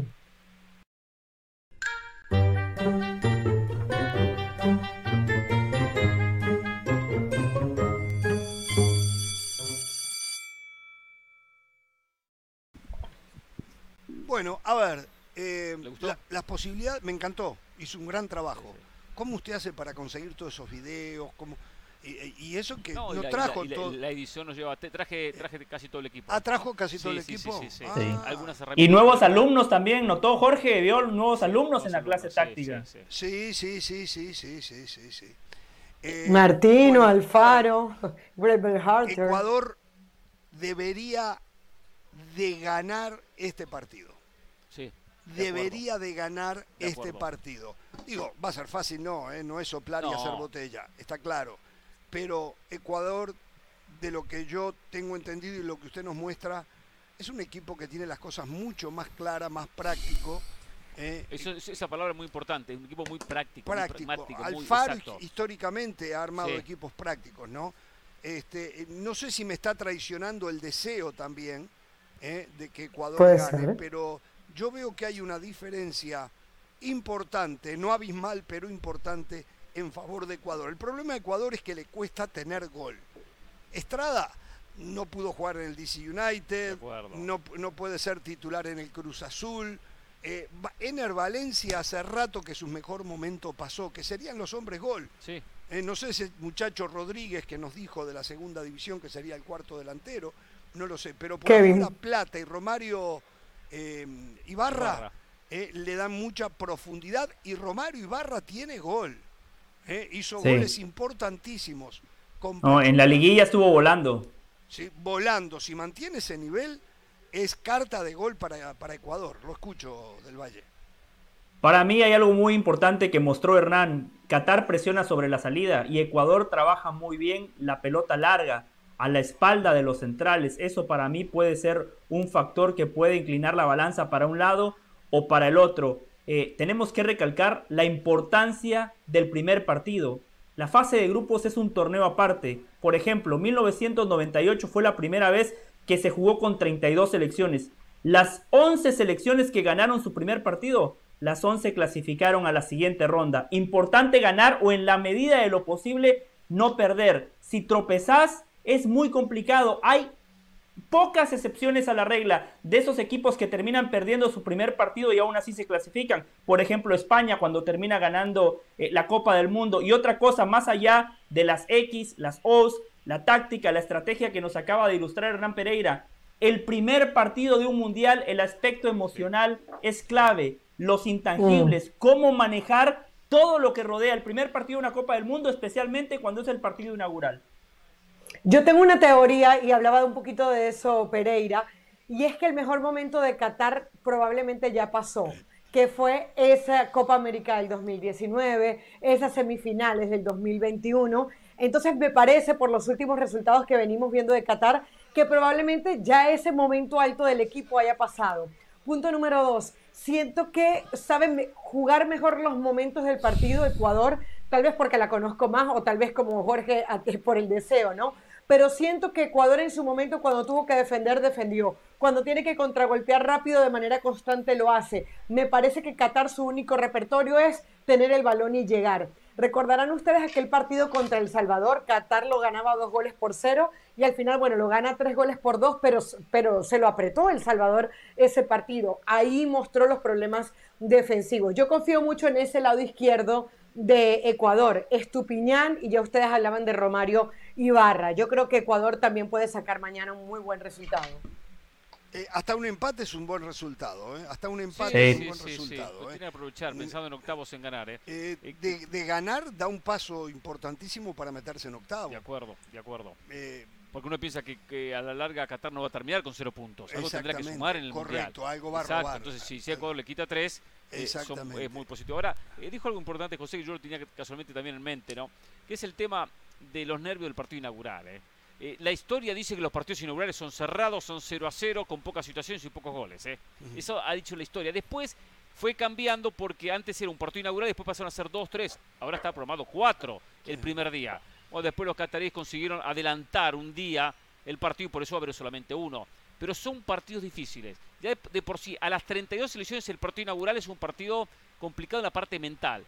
Pero mucho más el que inaugura el Mundial, bien lo decía José. Entonces, de ahí hay un aspecto también anímico que hay que saber manejarlo, los nervios, la tensión, la ansiedad, que hay que tener la cabeza fría. Y hay jugadores que les cuesta, ¿eh? Porque es un mundial, están los ojos del mundo observando ese partido.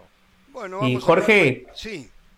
cuando estuvo Chobo con nosotros, Hernán le planteaba la mentalidad, la mentalidad. A mí no me gustó una declaración de Gustavo Alfaro cuando hoy en conferencia de prensa dijo, para mí estar en un mundial con esos chicos ya es tener éxito. No, Esa declaración era cuando se clasificó, perfecto, claro que es exitoso para Ecuador clasificar a una Copa del Mundo, pero ya es un mensaje conformista eh, en el inconsciente, partido eh, cerrado, bueno, el jugador dice, bueno, el técnico dijo que ya cumplimos, ya tuvimos éxito porque estamos acá. No, hay que mandar señales positivas. ¿Cómo se cambia la mentalidad desde el mensaje del técnico? No me gustó esa línea conformista de Gustavo Alfaro.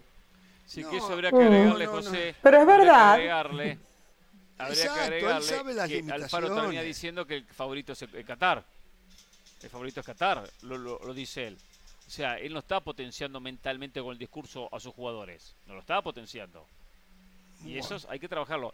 Pero Alfaro siempre ha sido un técnico muy que trabaja muy bien, pero conservador. Conservador. O sea, su mentalidad está de la mano con su juego. Con su juego. Bueno, señoras y señores, repetimos la lamentable noticia del día de hoy. Karim Benzema quedó afuera del Campeonato Mundial de Fútbol. Un golpe muy Lamentable porque si usted está contento, lo dijo hace un rato. Un golpe muy grave para Francia y para aquellos que desde la mm, objetividad y la independencia de no tener a su selección adentro, y más que nada para gente como José del Valle, ¿eh? porque era el mayor representante que tenía el Real Madrid en este mundial. Y, y él siempre va colgado y seguramente, bueno, se le quedó. Ahora, se, ahora se va a colgar de Valverde, me imagino, ¿no? Ahora se va a colgar de Valverde. no, no, no, no, porque no es europeo. De Carvajal. Ah, no es europeo. Alemania, Alemania, yo que sé. Sí, puede ser, sí, algo de, para mejor. Sí, Mañana ya comienza el Mundial, Jorge, ya, se acabaron las Inglaterra. Señoras y señores, eh, les agradecemos mañana de nuevo. Sí, vamos a estar durante el Campeonato Mundial sábados y domingos, más allá de lunes a viernes, ¿eh? a la misma hora, 4 del Este, 1 del Pacífico. Hasta mañana, no tengan temor de ser felices. Buenas noches, buenas tardes.